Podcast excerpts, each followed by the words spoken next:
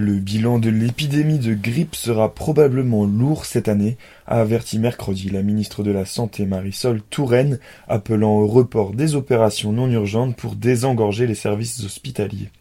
Chaque année, il y a des victimes de la grippe. Le bilan cette année sera probablement lourd puisque le nombre de personnes malades est particulièrement important, a prévenu la ministre lors d'un point sur la situation au ministère, alors que le pic de l'épidémie devrait intervenir la semaine prochaine.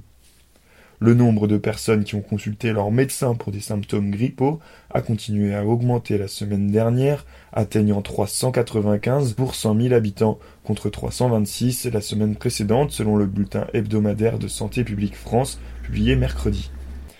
Pour faire face à cette situation, 142 hôpitaux sur les 850 du pays se sont déclarés établissements de santé en tension un dispositif qui permet d'ajouter des lits d'hospitalisation, de rappeler du personnel soignant en congé ou encore de déprogrammer des soins et des opérations non urgentes. Certains établissements ont déjà utilisé cette dernière possibilité, mais Marisol Touraine les a incités mercredi à le faire davantage si nécessaire. Il y a trois jours, ces hôpitaux en tension n'étaient que 86, a précisé le ministère, ajoutant qu'ils étaient répartis sur tout le territoire.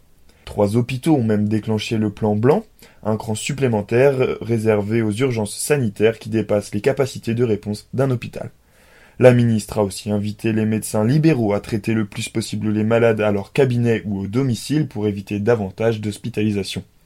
L'association ADPA, qui regroupe les directeurs de services à domicile et de maisons de retraite, a demandé mercredi des renforts exceptionnels dans les établissements. Craignant que les personnes âgées qui devraient être hospitalisées ne pourraient l'être, il dénonce on a fermé beaucoup trop de lits au cours de ces vingt dernières années, notamment des lits conventionnels qui pouvaient accueillir des patients des urgences en cas de besoin, a critiqué Patrick Pelou, médecin urgentiste à Paris et syndicaliste sur BFM TV. La grippe, c'est tous les ans, et tous les ans nous connaissons cette situation d'engorgement. Pourtant rien ne change, a déploré Philippe Juvin, chef des urgences de l'hôpital Georges Pompidou et député européen sur RTL. L'hiver dernier, le virus de la grippe n'avait pas généré d'excès de mortalité, mais il y a deux ans, on avait constaté une surmortalité de 18 000 personnes, en partie attribuable à la grippe.